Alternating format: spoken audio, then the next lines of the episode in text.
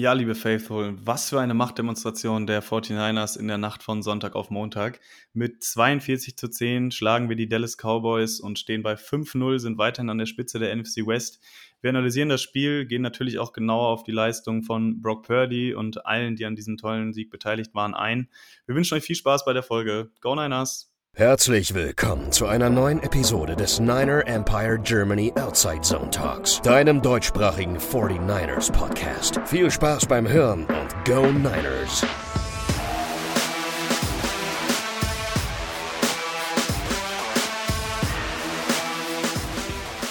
Bang Bang Niner Gang. Unsere 49ers gewinnen am 9. Oktober unserer Zeit mit 42 zu 10 gegen die Dallas Cowboys und fahren damit den 50. Sieg äh, saisonübergreifend in Folge ein. Das alles wollen wir besprechen und dazu habe ich mir einmal den Nick eingeladen. Hallo. Und den Lars. Moin. Ein wunderschön nochmal in die Runde. So, Freunde. Ähm, das war ja schon recht erfolgreich heute Morgen. Denk mal, ihr seid auch mit wenig Schlaf jetzt durch den Tag gegangen. Und ähm, ohne jetzt äh, vorab schon mal groß ins Detail zu gehen, vielleicht Lars, eingehend an dich die Frage. Ähm, es ist schon schwierig, nicht in völliger Euphorie zu, zu verfallen, oder? Ja, also ich weiß gar nicht, was ich sagen soll. Also ich ähm, war vor dem Spiel ausnahmsweise mal nicht so nervös. Ich will nicht sagen, dass ich das erwartet habe, aber ich hatte mir schon erhofft, dass wir, als ich ja wusste, dass das Spiel dann auch in Woche 5 ist, da hat man ja, habe ich ja schon vor zwei Wochen gesagt, dass ich da schon so ein bisschen drauf schiele und ähm, war sehr hoffnungsvoll, dass wir dann auch äh, der Welt zeigen können, ja, dass wir so gut sind, wie es aussieht. Ähm, und ich glaube, das Ergebnis, äh, was anders als Michael Parsons sagt, äh, wirklich auch so deutlich war, ähm, wie es aussah, also auch vom Spielverlauf her, aber da reden wir ja gleich drüber noch, ähm, dass das einfach eine absolute Ansage war und äh, ja, ich das wirklich nicht erwartet habe, aber ähm, es wirklich schwer ist, jetzt nicht komplett euphorisch zu werden. Ich hatte es heute auch schon bei uns in der Gruppe geschrieben. Ähm, von der Grundeinstellung her, ich hatte es auch bei Twitter gelesen irgendwo, ja, können wir nicht einfach jetzt schon skippen zum NFC Championship Game oder so? Also, weil dieses Team ist in einer grandiosen Frühform, die wir so, glaube ich, noch nie gesehen haben von einem äh, 49ers Team äh, überhaupt. Wir haben über den Kader gesprochen, der ist fantastisch. Ähm, gefühlt keine Schwächen, äh, außer hier und da. Das ist dann aber wirklich Makulatur. Ähm, ich weiß gerade nicht, wer dieses Team stoppen soll, außer irgendwelche Verletzungen, Klopf auf Holz. Ähm, aber der Zustand gerade, also ich habe auch gesagt, es ist wie ein Traum eigentlich, äh, also oder wie ein Märchen. Also das ist eigentlich schon zu schön, um wahr zu sein. Ja, also ich bin auch, man, man liest ja immer wieder mal äh, das, das 17-0, äh, was, was angedeutet wird, das natürlich, was, was man ja auch irgendwie ein bisschen verstehen kann bei der dominanten Leistung, gerade gegen auch gute Teams. Aber das ist natürlich auch ein, auch ein weiter Weg. Äh, dementsprechend ist die Euphorie natürlich, natürlich äh, da. Aber es ist nochmal, also jetzt da irgendwie dran zu gehen und zu sagen, äh, das, das wird auf jeden Fall ein 17-0 oder so, wäre natürlich zu hoch gegriffen. Äh, ich ich freue mich einfach auf jedes Spiel. Man sollte da, äh, man sollte da einfach nach und nach die, die einzelnen Spiele angehen. Äh, und wenn man dann nachher am Ende 17-0 steht, dann ist es so. Aber ich finde das jetzt, jetzt so früh die ganze Zeit schon zu erwähnen, finde ich ein bisschen, äh, bisschen übertrieben. Äh, natürlich kann es irgendwie passieren. Äh, aber das ist natürlich ein super schwerer Weg. Das hat die Historie gezeigt. Äh, eine ungeschlagene Saison äh, hinzulegen, bedarf natürlich einer Saison ohne wirklichen Ausfalltag oder auch, wo die Gegner keinen, keinen Sahnetag erwischen oder so, wenn du einen, einen starken Gegner in der Saison hast. Äh, ja, genau, da einfach die, die Euphorie irgendwie sich behalten, aber trotzdem jetzt nicht äh, überall in die Welt zu gehen und sagen, oh, wir sind quasi schon sicher im Super Bowl. Äh, genau, da ist, finde ich, so ein schmaler Grad, den wir, den wir halten können müssen. Ja, genau. Also ich mache mir da persönlich eigentlich keine Sorgen, dass da jetzt irgendeiner abhebt oder denkt, äh, den Rest gewinnen wir von alleine und ähm, gehen jetzt in die Game Week rein und äh, machen alles so Larifari. Das kann ich mir bei Shanahan und äh, Co. eigentlich überhaupt nicht vorstellen. Aber lass uns nochmal zum, zum Spiel heute Morgen nochmal im Detail reingehen. Es fing ja gleich also ziemlich gut an. Opening Drive, gleich den Touchdown ähm, zu Kittel, was ähm, ja einfach stark war. Und natürlich sind die ersten Plays immer alle gescriptet. Und ähm, vielleicht Nick nochmal an dich die Frage, wie hast du den ersten Drive gesehen? Ich denke mal, viel besser kann man es kaum spielen, oder? Ja, der erste Drive war meiner Meinung nach einer der, der dominantesten. Äh, die sind ja wirklich durchmarschiert äh, und haben, haben den Cowboys nicht wirklich eine Chance gelassen. Äh, es gab eigentlich fast nur gute Plays im ersten Drive und ja, es war auf jeden Fall was, wo man drauf aufbauen konnte und dann auch drauf aufgebaut hat. Ja, auf jeden Fall. Also das war vom ersten Drive an, ich weiß nicht, wer das Interview gesehen hat mit Fred Warner im Nachhinein, ähm, wo er vor der Presse stand und auch gesagt hat, als er den ersten Drive gesehen hat, wie die Offense da das Feld runtermarschiert ist, da wusste er schon oder hat er gesagt, dass er schon gewusst hätte, okay, wir haben die im Sack. Also das läuft heute. Und das war von Anfang an, hatte man auch diesen Vibe, okay, so richtig was schieflaufen heute, da müssten wir uns schon äh, eben selber schlagen. Das hatte Günther ja auch in der Preview gesagt, dass die Cowboys das ganz gerne machen. Das haben sie dann ja auch letztendlich irgendwo gemacht. Und ähm, im ersten Drive, also man hat eben gesehen, die 49ers äh, also im Gegensatz zu dem, was man erwartet hat oder hätte erwarten können, ja, dass man sagt, okay, wir versuchen es erstmal übers Laufspiel. Die Cowboys haben die Box, wie erwartet, ganz gut zugestellt. Kyle Shanahan hat dann direkt, ähm, glaube ich, vier Pässe gecallt oder noch mehr. Also ich glaube, Purdy hatte vier von vier für 43 Yards und einen Touchdown im Opening Drive.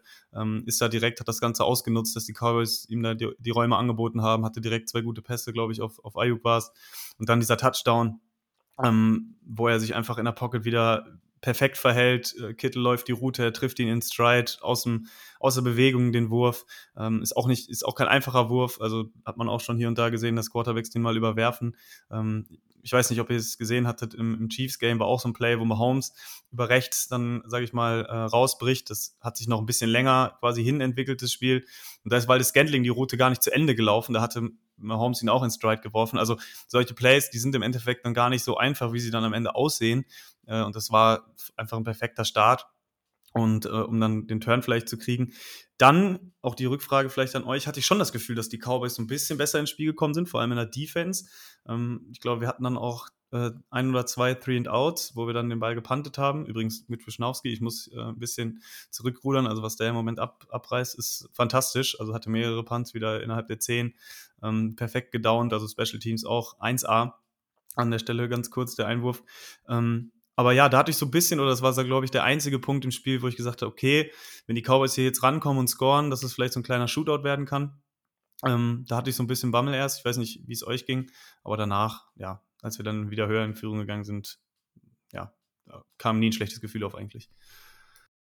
Ja, nach den, nach den ersten beiden äh, Drives, also nach unserem ersten und dem ersten von den Cowboys, äh, war natürlich auch, auch so ein bisschen Un Unglauben da, dass das so gut läuft, weil das ja wirklich, ich glaube, ein ein Yard hatten die Cowboys im Endeffekt in ihrem ersten Drive äh, und dann direkt der Three and Out. Äh, genau, dass wir dann direkt mit dem Three and Out weitergemacht haben und die dann aber auch wieder ein Three and Out hatten, war natürlich ein, ein Start, der äh, ja viel offen gelassen hat. Der hat natürlich das, das 7-0 erstmal stehen lassen. Äh, genau, aber es hat eben noch ein bisschen gedauert, bis ja wirklich ins, ins zweite Quarter rein, glaube ich sogar, ja, ins zweite Quarter rein, bis dann wirklich wieder gescored wurde. Äh, mit zwischendurch vielen Punts und äh, zwei Fumbles von, also je, jeweils einen Fumble pro Team. Genau, das hat sich äh, in der Retrospektive langsamer entwickelt, als ich es als irgendwie im Kopf hatte. Aber dennoch auf jeden Fall eine, eine ja, gerade defensiv dominante Leistung am Anfang vom Team. Ja, genau. Lass uns da vielleicht noch mal ein bisschen zurückgehen und den äh, Fumble von ähm, Christian McCaffrey noch ein bisschen, ja, würde ich sagen, aufarbeiten, aber doch noch mal kurz vielleicht noch mal ansprechen. Äh, passierte nicht allzu häufig, kann natürlich mal passieren. Hätte so ein ja, Momentum-Change hätte sein können, war es zum Glück nicht. Ähm, ich finde persönlich, McCaffrey kann man da nicht so die Schuld zuweisen. Also er ähm, rammt den Verteidiger der Cowboys, ich weiß gerade gar nicht, wer das genau war, um und im Fein reißt er ihn den Ball raus. Also der Cowboys-Defender reißt McCaffrey da den Ball raus. Was ähm, finde ich jetzt, ähm, habe mir jetzt vorhin nochmal angeguckt, das Play, von dem Dallas-Spieler eigentlich ziemlich gut gemacht wurde. Und ähm, ich weiß nicht, wie ihr das seht, aber ich denke, McCaffrey kann man da nicht wirklich die Schuld zuweisen, oder? Nee, würde ich auch sagen. Also es war einfach ein äh, sehr gutes Play von Jordan Lewis. Ich hatte gerade auch noch mal äh, geschaut, mir war der Vorname entfallen. Ähm, ja, also es war jetzt ja auch kein Fumble im, sag ich mal, im engeren Sinne, dass äh, irgendwie McCaffrey da irgendwie ja, irgendwie eine fehlende Ball Security vorgeworfen äh, werden kann oder so oder vorgeworfen werden kann. Ähm, so wie es bei dem Fumble davor, ein Play davor war, äh, wo Fred Warner den Ball rausschlägt eben äh, bei Tony Pollard und wir den äh, glücklicherweise dann auch recovered haben. Äh, das war da anders. Das war wirklich ein gutes Play einfach von Defender. Ähm, wenn McCaffrey Glück hat, ist er halt auch schon down und dann ist es eigentlich egal, ob er dann den Ball am Ende rausgerissen bekommt. So war es halt auch ein bisschen unglücklich und einfach auch, muss man dann Heads off geben. Das war ein gutes Play vom Defender. Ähm, aber wie wir das dann auch gelöst haben, dann hatten wieder direkt der Stop, dann wieder Fred Warner mit dem Sack. Ja, das, dann haben die Cowboys den Ball weggepantet, dann hatten wir einen guten Return. Ähm, eben von äh, McLeod, glaube ich, war es. Ja, und dann haben wir dann auch direkt den Touchdown gemacht mit dem ersten Play äh, auf George Kittle. Ja, und dann stand es 14-0. Und sind die Cowboys ganz gut zurückgekommen, haben einen langen Drive hingelegt. Ähm, können wir vielleicht auch noch drüber sprechen, haben dann so ein bisschen adjusted. Ich weiß nicht, wer es in der Coverage gesehen hat im, im Fernsehen, die hatten es auch ganz gut aufarbeitet. Dass Isaiah Oliver, der dann beim Touchdown unglücklicherweise ausnahmsweise mal nicht so gut aussah, dass er schon ziemlich gut äh, im Slot auch mit CD Lamp äh, Stride and Stride immer mitgelaufen ist, der gar keinen Raum bekommen hat. Die Cowboys Receiver wirklich Probleme hatten, offen zu werden, wodurch Deck auch so ein bisschen unruhig geworden ist und dann auch am Ende des Spiels dann eben insgesamt sogar drei Interceptions geworfen hat. Sprechen wir auch noch drüber. Ähm, aber da haben die Cowboys eben einmal eine gute Anpassung gemacht. Hat mich auch gewundert, dass sie das dann nicht noch häufiger äh, gemacht haben, dass sie dann eben mit äh, Kevonte Turpin, ihrem schnellsten Receiver im Team, der auch der Returner ist, äh, dass sie den dann gegen Isaiah Oliver gestellt haben in den Slot aus einer Motion raus. Oliver ist dann so ein bisschen langsam erst ins Play reingekommen und als Turpin dann losgelegt hat, das war glaube ich auch ein Third Down Play. Er hat wahrscheinlich auch so ein bisschen darauf spekuliert, dass Turpin den Cut macht und äh, eben an den Sticks dann eben möglicherweise irgendwie so eine Stick Route läuft oder so, ähm, um dann den Tackle zu machen, äh, wird dann überlaufen und dann ist es auch einfach ein gutes Play gewesen von den Cowboys. Äh, die dann da wieder rangekommen sind. Da dachte ich auch so ein bisschen, okay, ja, gute Anpassung. Also haben die Cowboys gute Arbeit gemacht, auch im Coaching-Staff. Ähm, aber auch dann wieder die Antwort von uns, direkt wieder ein langer Drive, ein Touchdown am Ende. Ähm, ich glaube, McCaffrey war es dann mit seinem, was war es? Ich glaube, 14. oder 15. Touchdown hintereinander oder 13. Ich, weiß, ich glaube ich, 13 ist es, ne? Ähm, also Wahnsinn einfach. Ja, 14, wenn ich kurz korrigiere, 14. Mhm. Ja, ich komme gar nicht mehr mit. Das ist ja jedes Spiel. Ja, ist Wahnsinn, ne? Ist Boah, ich habe irgendwann auch nochmal gelesen, weil ich war mir auch nicht mehr ganz sicher. Das ist ja echt, das ist echt verrückt einfach alles. Aktuell. Ich hatte mal geschaut übrigens, äh, bei, bei Tipico, wenn man äh, tippt, dass oder McCaffrey Touchdown, glaube ich, die Quote gegen jetzt im letzten Spiel äh, Muss gegen die dazu bezahlen, ne? Genau. Ja. Ungefähr, ja. Ich glaube, eine, also eine 1,35 Quote, also ja. das ist, ist Wahnsinn. Also ja. da kannst du also da sind Sachen wahrscheinlicher, das kann man sich gar nicht vorstellen. Also das ist schon, da merken die Buchmacher auch schon, okay, das ist quasi schon vorher eingeloggt, das Ding. Ja, das ist das verrückt. Ist, das ist noch eins zum äh, NFL-Rekord, glaube ich, ne? Wenn mich alles täuscht. Nee, sind noch ein paar mehr. Äh, das hat Lombardi gestern auf, auf Twitter gepostet. Äh, das ist aber nicht ganz richtig. Ich habe dann nochmal nachgeguckt, was mir irgendwie ah, auch okay. kam. Ich glaube, es sind 18. Zwei ah. Leute haben schon mal 18 in Folge gehabt jeweils. Oh, krass, okay. Ja, ich hatte auch gesehen, da gibt es ganz viele ähm, Vergleichsstatistiken, die da im Umlauf sind. Also es gibt dann irgendwie äh, glaube ich, den Rekord mit äh, Playoffs spielen und ohne Playoffs spielen. Dann manche posten die Statistik dann seit den 90ern, manche seit den 70ern, manche dann seit dem, seit dem Merger. Also das ist, ich glaube, also wenn er nächste Woche einen Touchdown macht, dann hat er den Rekord seit 1990. Wenn er dann nochmal zwei macht, dann hat er ihn seit 1970. Und wenn er dann, glaube ich, 18 hat, dann hat er den äh, allgemeinen NFL-Rekord oder sowas. Das ist schon verrückt auf jeden Fall. Okay. sehr, sehr gut. Ja, wie habt ihr das Trick-Play gesehen zum zweiten Touchdown von Kittel? Ja, macht natürlich Spaß. Also es, es war, man hat ja vorher schon, ich weiß nicht, wer von euch das, das Lions-Spiel geguckt hat oder die Red Zone geguckt hat. Ich fand es sehr ähnlich. Äh, mhm. da, da haben wir in der Gruppe schon drüber geschrieben und irgendwer meinte, habt ihr das, das Play von den Lions gesehen? Ich glaube, David war es. Äh, und dann, dann äh, hat man sich das natürlich nochmal angeguckt. Äh, und dann habe ich das Play gesehen und dachte, es war wirklich genau das gleiche, auch mit der mit einer ähnlichen Route vom, vom Thailand eben. Genau der gleiche Razzle-Dazzle hin und her, Double Flea Flicker äh, und einfach genauso gut funktioniert. Äh, ich glaube, Purdy hatte noch ein bisschen mehr Druck als, als Goff hatte.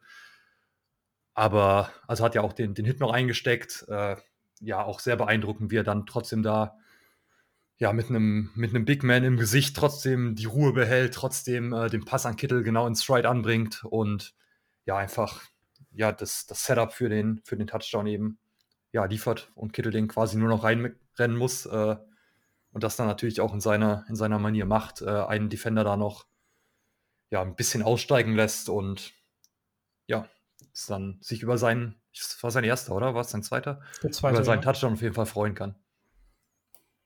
Ja, ist auch sehr witzig. Wir hatten ja in der Preview auch drüber gesprochen, dass George Kittle gegen die Cowboys ganz gerne mal ein gutes Spiel hat. War gestern dann auch auf jeden Fall gar nicht so verkehrt, würde ich sagen. Ich glaube, es war auch sein erstes Spiel in der NFL mit drei Touchdowns. Ich hatte die Statistik gestern auch gesehen.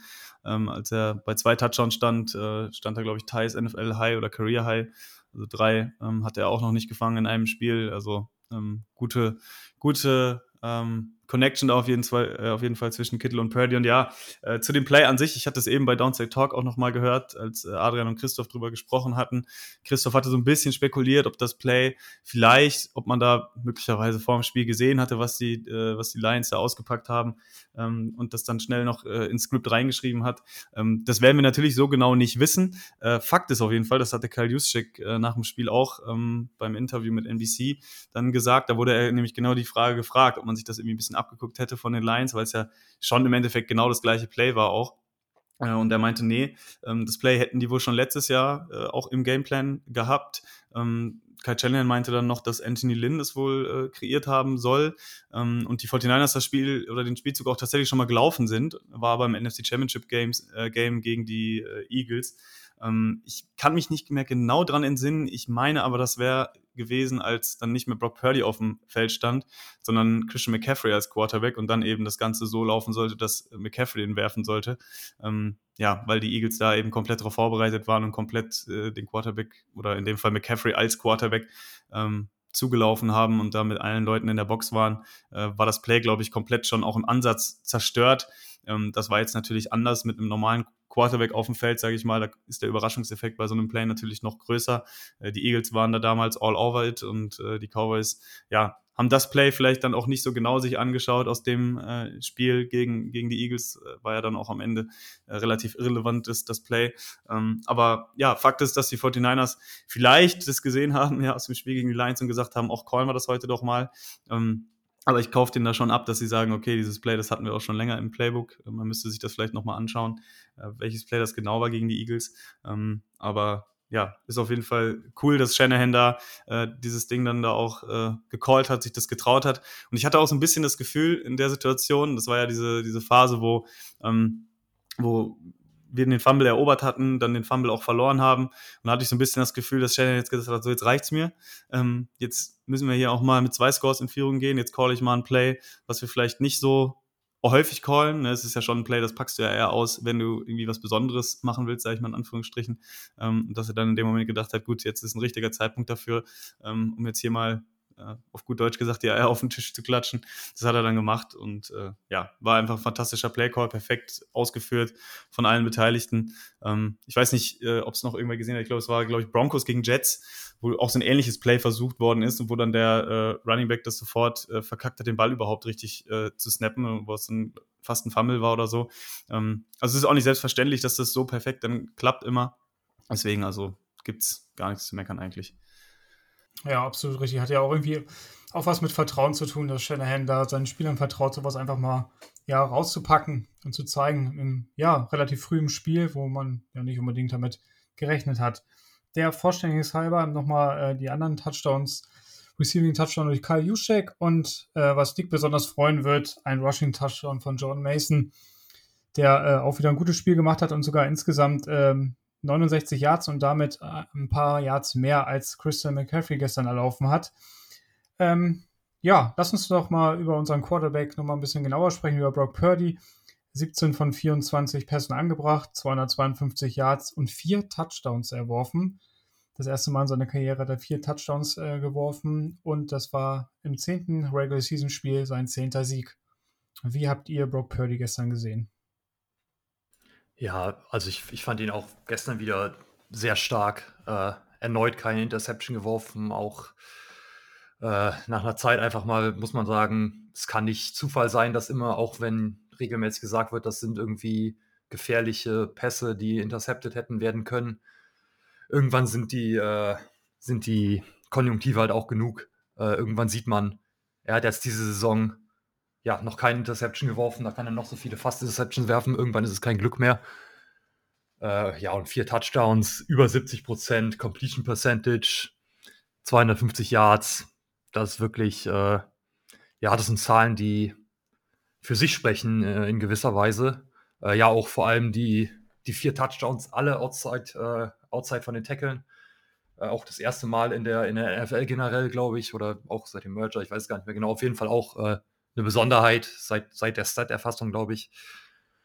Äh, ja, das sind natürlich alles Sachen, die für sich sprechen und, und wo man einfach dran sieht, dass, ja, dass Purdy eben nicht nur der Game Manager ist und nicht nur einfach davon profitiert, dass er, dass er Leute hat, die nach dem, nach dem Catch noch irgendwie viel, viel reißen und nicht nur davon profitiert, dass Kyle Shannon eben gut, gut freiskimt. Natürlich ist auch, auch ein Teil, aber er macht das eben auch perfekt so. Er, er, er liefert ab, er hat viele Air Yards, er hat immer eine gute Completion Percentage, er wirft keine Interception, er wirft Touchdowns. Was willst du mehr erwarten? Äh, du kannst nicht ihm da irgendwie ja, vorwerfen, dass er gute Umstände hat und deswegen sagen, er ist ein schlechterer Quarterback. Alles in allem kann man einfach nur sagen, dass er, dass er Woche für Woche abliefert, dass er Woche für Woche ja seinen Kritikern irgendwie zeigt, dass es keinen Grund für diese Kritik gibt.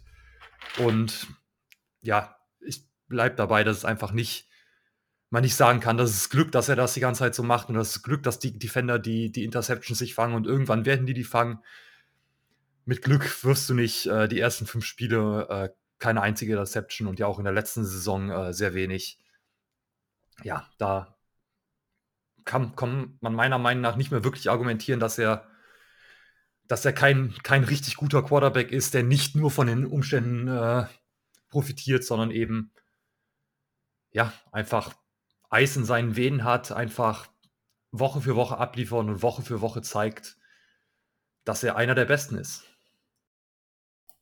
Ja, also ich glaube, wir müssen jetzt auch langsam mal, wir hatten jetzt jede Woche drüber gesprochen, wir müssen langsam damit mal so ein bisschen aufräumen einfach. Ne? Also Brock Purdy, das war gestern, meine ich, sein erstes Sunday Night Football Game, also jetzt abgesehen von den Playoff-Spielen, ich meine jetzt wirklich in der Saison Sunday Night Football, ähm, gegen die Dallas Cowboys wird wahrscheinlich eine der höchsten Einschaltquoten haben jetzt in dieser NFL-Saison, äh, gegen das Team, wo er in seinem Playoff-Spiel, in seinem zweiten, ähm, ja, mit am, in Anführungsstrichen, schlechtesten aussah. Da hat er, glaube ich, es war sein erstes Spiel ohne Touchdown, aber auch ohne Interception.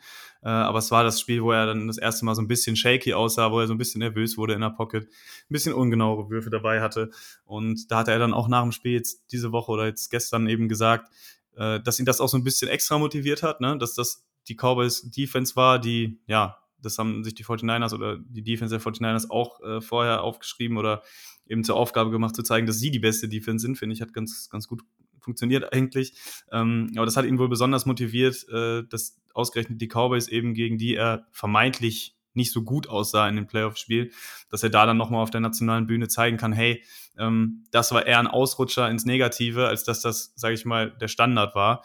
Äh, und das ist ihm hervorragend gelungen. Er sah gestern wieder in der Pocket wahnsinnig gut aus, unglaublich gute Beinarbeit, unglaublich gutes Processing. Er hat immer, glaube ich, das Auge oder einfach dieses Spielverständnis, was man auch nicht so richtig lernen kann, was ja dann auch offenbar den Quarterbacks gefehlt hat, die vorher bei Kyle Shanahan in dieser Offense gespielt haben. Weil ich weiß nicht, wie oft man das noch verneinen muss, diese Aussage, ja, äh, bei Kyle Shanahan könnte auch der Busfahrer Quarterback spielen. Nein, das haben wir jetzt, glaube ich, zum, also wie gesagt, ich, ich kann es nicht mehr, nicht mehr hören, wirklich. Ähm, das das ist absolut widerlegt in meinen Augen. Ähm, da werde ich auch ein bisschen sauer mittlerweile wirklich, weil wir haben es gesehen im NFC Championship Game. Josh Johnson hat es absolut nicht hingekriegt. Nick Mullins, CJ Beathard und auch ein Jimmy Garoppolo sahen nicht annähernd so gut aus wie Brock Purdy. Auch ein Jimmy Garoppolo sah nicht so gut aus. Da sind wir uns, glaube ich, mittlerweile auch einig. Äh, und dass das einfach Fähigkeiten sind, die natürlich auch ein bisschen mit der Offense zu tun haben. Aber ich finde, man muss einfach dann auch diese Fähigkeit, dieses Spielverständnis zu haben, zu wissen, okay, auf welchen Receiver gehe ich, wenn mir die Defense das und das zeigt. Und die Cowboys haben gestern einige Sachen ihm gezeigt. Die haben ihn geblitzt. Die haben versucht, Off-Coverage zu spielen. Die haben versucht, Man-Coverage zu spielen. Und egal, was passiert ist, Purdy hat eine Antwort drauf gefunden und Purdy hat eine richtig gute Antwort drauf gefunden. Und das hat jetzt nicht nur im Spiel mit den Cowboys funktioniert, das hat auch gegen die Giants, da wurde er zu 85 Prozent geblitzt, die hat er auseinandergenommen. Dann haben die Cardinals äh, ihn nicht so oft geblitzt und haben mehr Leute in die Coverage gedroppt. Das hat auch nicht funktioniert.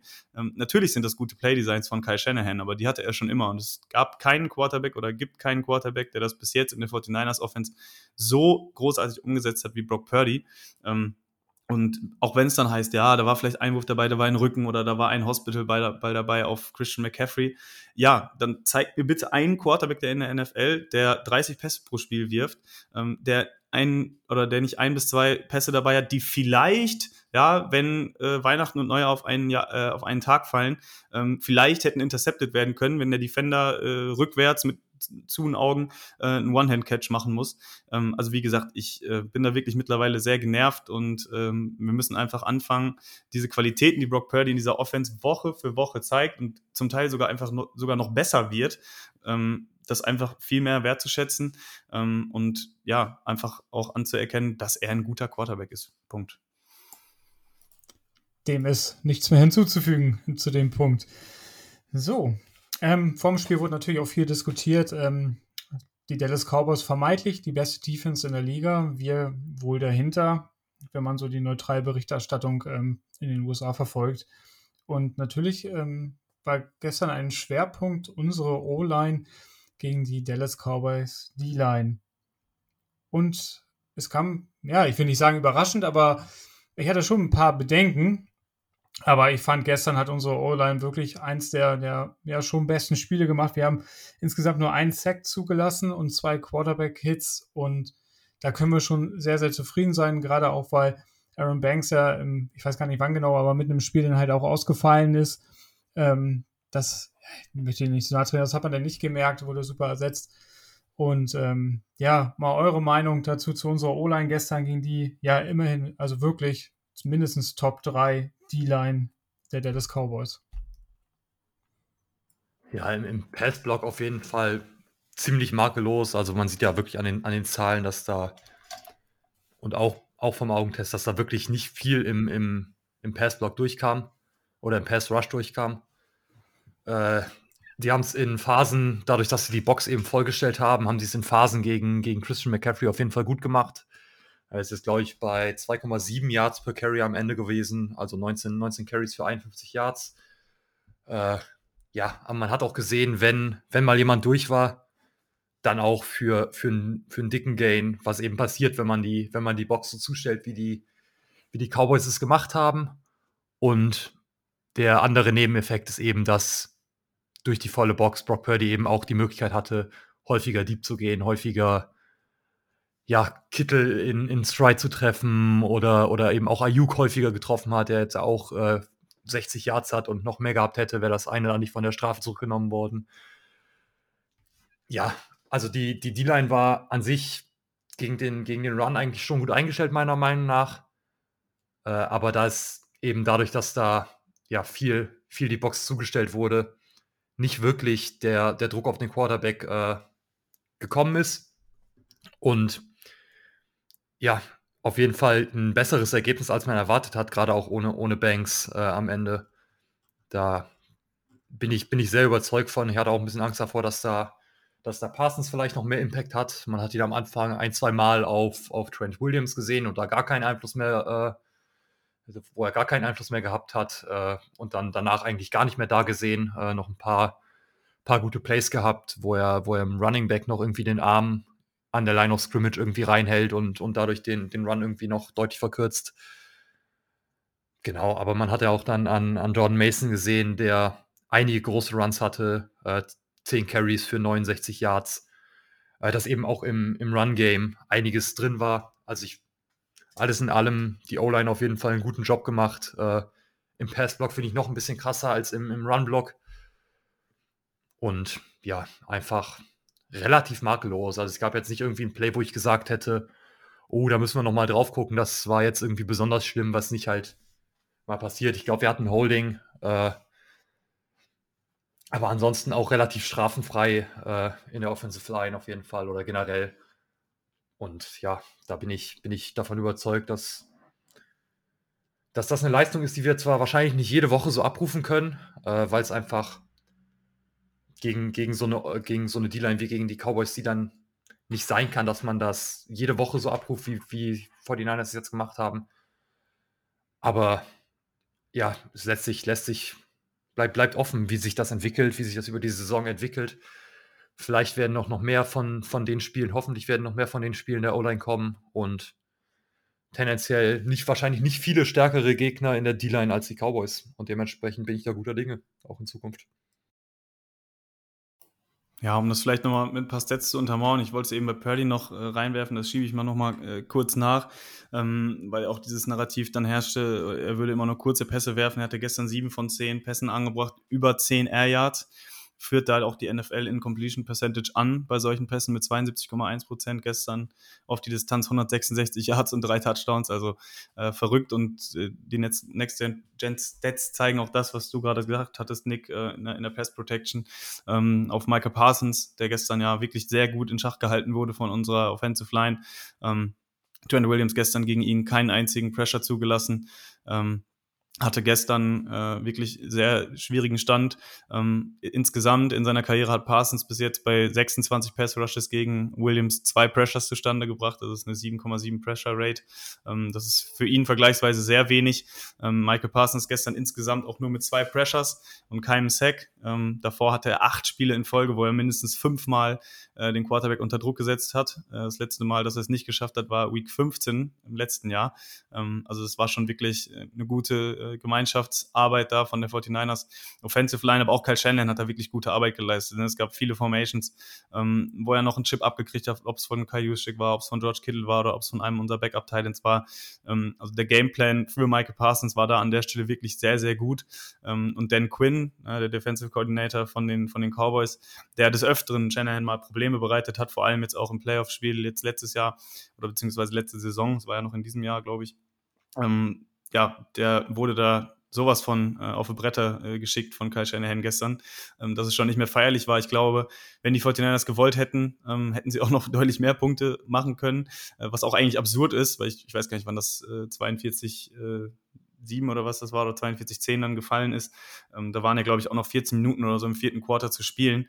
Ähm, es war auch absurd zu sehen, dass dann so früh einfach die, die Starter runtergekommen sind und dann die Backups auf dem Feld waren. Das gesamte letzte Viertel von dem vermeintlichen Topspiel in diesem Jahr in der NFL dann einfach sich angefühlt hat wie ein Preseason-Spiel, äh, weil dann bei uns Sam Darnold gespielt hatte und bei den Cowboys dann auch Cooper Rush irgendwann drauf war und die ganzen Backups dann im, im Spiel waren. Also, ähm, dass es so eine Machtdemonstration wird, ähm, glaube ich, hätten wir uns alle nicht äh, erwarten können. Und da haben eben auch alle ihren Teil zu beigetragen gestern. Also da ist niemand irgendwie abgefallen, sowohl in der Offense, in der Defense, da reden wir ja gleich noch drüber. Äh, auch Special Teams hatte ich ja eben schon angesprochen, die Punts von Wisnowski, ähm, die Kickoffs. Äh, Lukas hatte ja immer gesagt, bitte bloß nicht zu Quivante Turpin kicken den Ball. Ich glaube, der hatte auch keinen Return, der über die 30 ging oder so, meistens sogar noch äh, nicht mal über die 25 gekommen ist. Ähm, also da gibt es wirklich so gut wie gar nichts äh, zu meckern gestern. Und wenn, ähm, muss man auch einfach ein bisschen den Hut ziehen, äh, weil auch die Gegner Football spielen können. Das haben wir jetzt ja auch schon einige Male betont, ähm, dass eben die Cowboys da auch hier und da einfach ein gutes Play gemacht haben.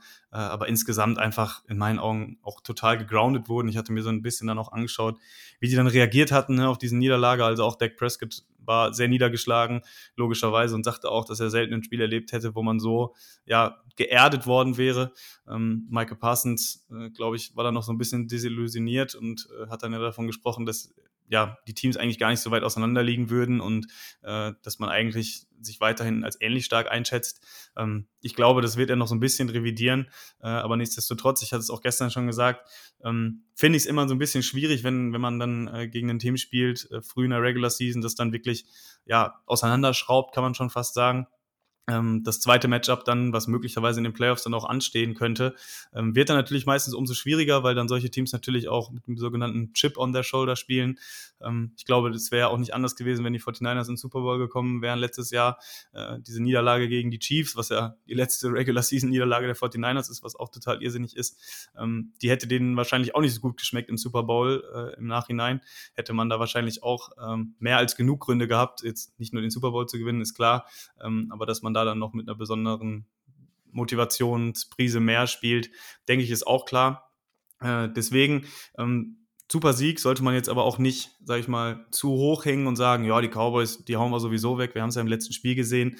Ähm, die Cowboys, glaube ich, sind immer noch ein gutes Team. Ich glaube, die werden auch relativ problemlos trotzdem in die Playoffs kommen. Dafür sind die einfach zu gut besetzt. Ähm, und wenn es dann zu einem zweiten Matchup kommt, bin ich mir aber trotzdem ziemlich sicher, auch wenn die Cowboys dann wahrscheinlich besser performen werden, äh, dass wir die dann nicht auf leichte Schulter nehmen werden. Ähm, aber das nur noch, um das im Hinterkopf zu behalten.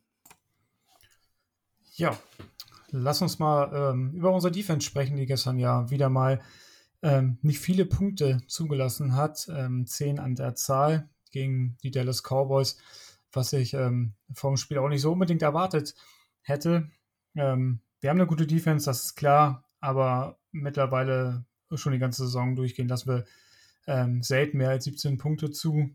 Also, wenn man überlegt, dass wir davor gegen die Giants waren es auch 12 oder beim vorletzten Heimspiel natürlich.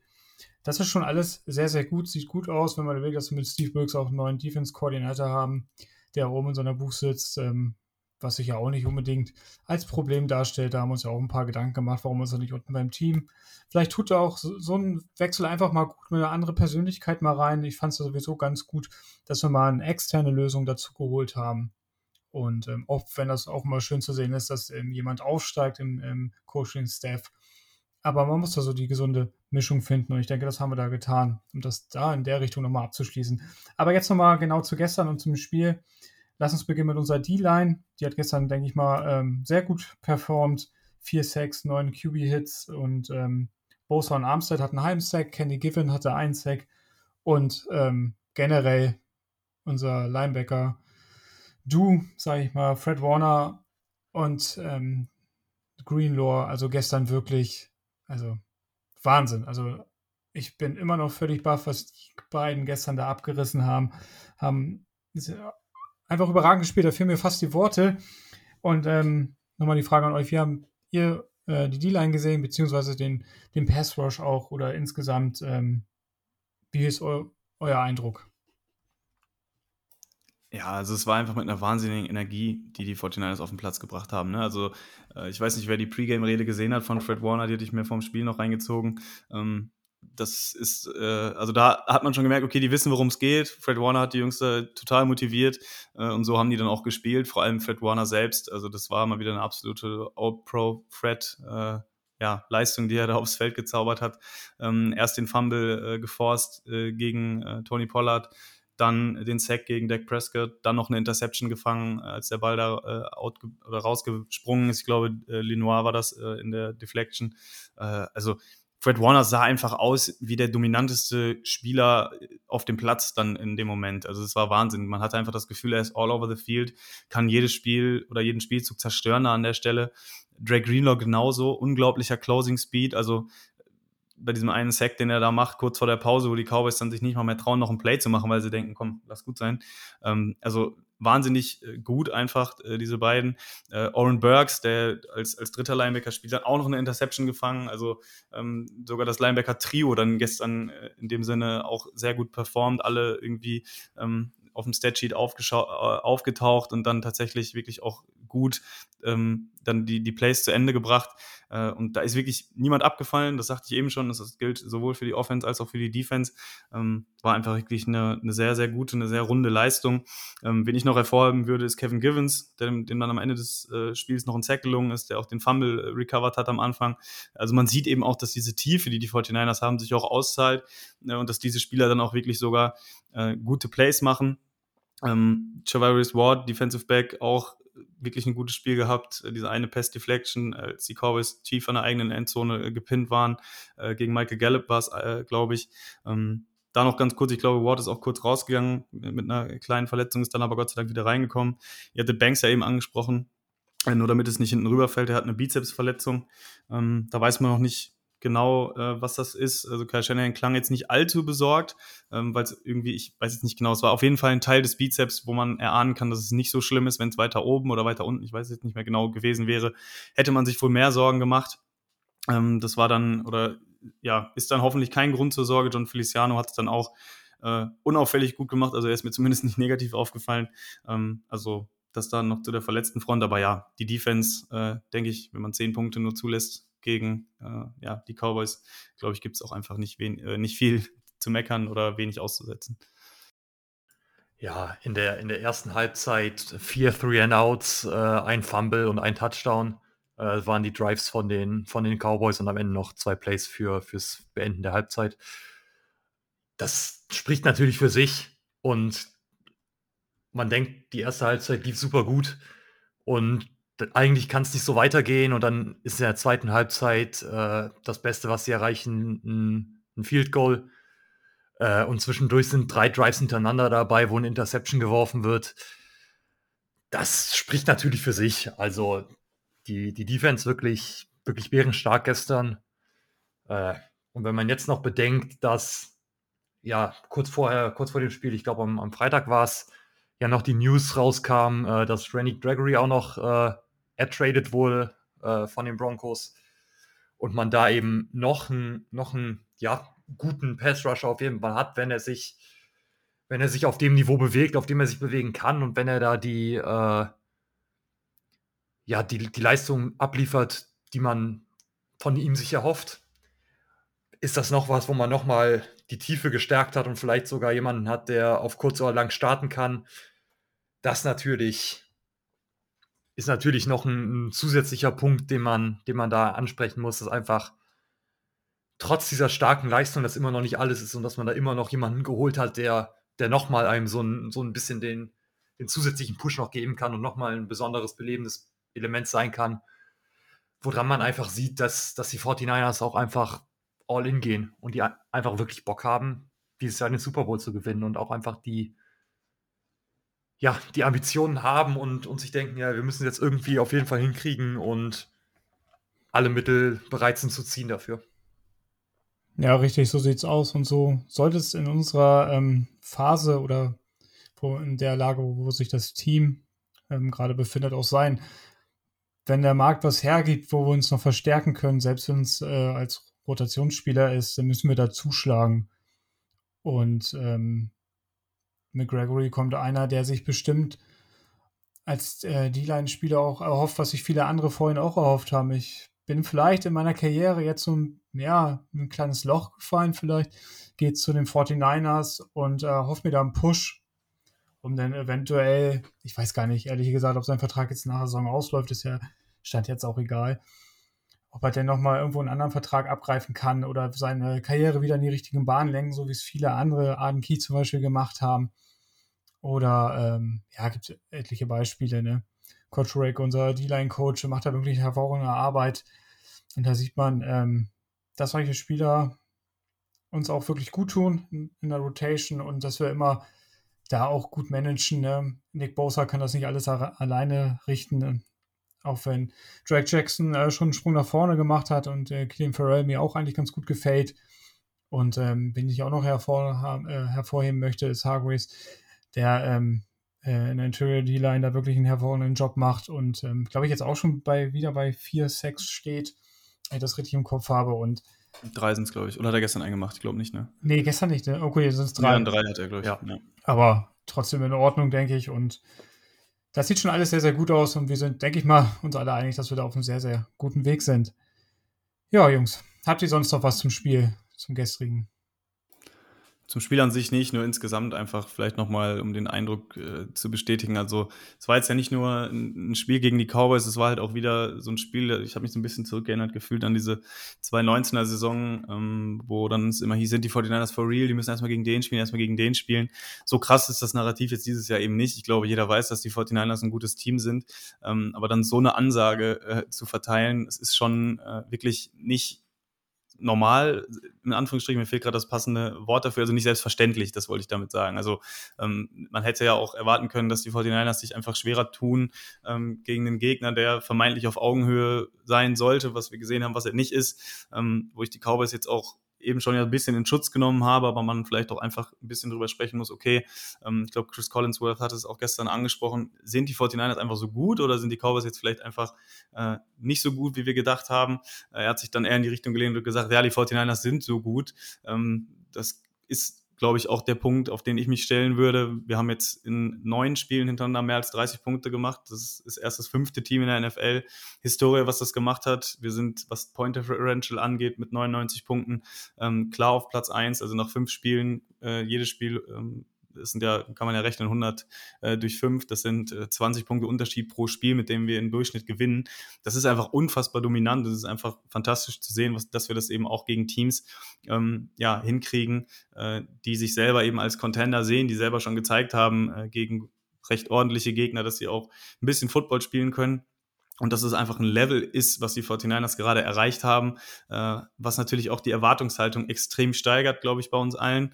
Ähm, ich glaube, wir, ich hatte es eben ja auch schon gesagt, dass wir uns alle wünschen, okay, ob man die Saison nicht so ein bisschen vorspulen kann. Äh, und ja, schon in den Playoffs äh, ist man ja auch noch nicht sicher. Natürlich, man muss ja erstmal die Saison noch zu Ende spielen. Ähm, aber dass die Erwartungshaltung natürlich ist, dass man mit diesem Team, mit dieser Leistung in den Super Bowl kommt und dann auch hoffentlich sich auch belohnt, weil ich glaube, man sieht einfach, dass diese perfekt geölte Maschine, die Kyle Shanahan und sein Coaching-Staff da gebaut haben, äh, dass wenn es ein normales Spiel ist und wenn dann sogar noch alles gut läuft, so wie gestern, äh, dass da eigentlich so gut wie kein Gegner kommen kann, außer es ist eben, sind die Chiefs mit Patrick Mahomes oder Buffalo Bills mit Josh Allen oder meinetwegen auch die Ravens mit Lamar Jackson, die da eben so Freaks äh, auf Quarterback rumlaufen haben, gegen die du an einem schlechten Tag immer mal verlieren kannst. Aber wenn die 49ers eben, sage ich mal, ihr normales Game aufs, aufs Feld bringen, ähm, gibt es eben wenige Teams, die ihnen da das Wasser reichen können. Und äh, da will ich einfach noch so ein bisschen Werbung für machen, dass wir das auch wirklich appreciaten. Ich hatte selten so viel Spaß in einer Saison. Das ging schon letzte Saison los, am Ende der Saison, wo wir da jedes Regular Season Spiel gewonnen haben, wo man sich auch eigentlich immer kneifen wollte und sich fragen wollte, okay, ist das jetzt eigentlich, äh, also passiert es gerade wirklich, dass wir hier mit dem Siebtrunden-Pick Brock Purdy wirklich die ganze NFL äh, auf links drehen quasi? Und dass, dass das einfach nicht selbstverständlich ist und wir uns da einfach noch so ein bisschen immer äh, das vor Augen führen müssen und so ein bisschen grounden müssen, ähm, dass wir eben das auch dann, ja, vielleicht auch noch mehr wertschätzen, was wir da gerade sehen und das auch dann vielleicht nicht immer dann darüber aufregen, was der und der Experte sagt, sondern einfach das genießen, was wir gerade sehen. Ja, so sieht es nämlich auch aus. Ich denke, damit haben wir das Spiel jetzt äh, besprochen und abgehakt und äh, lass uns noch mal kurz einen Blick in die Zukunft werfen. Unsere 49ers spielen am Sonntag, das ist der 15. Oktober, in Cleveland bei den Browns. Und das ist eins der wenigen 19 Uhr Spiele, die wir diese Saison wieder haben. Und das haben wir zur Gelegenheit genommen, äh, ja, gemeinsam mit euch das Spiel zu sehen in verschiedenen Lokalitäten. Einmal in Berlin in der Sportsbar Tor 133, in Braunschweig in der Roots Sportsbar, in Düsseldorf im Knoten, Nackenheim, Copacabana und Lübeck im Frisco.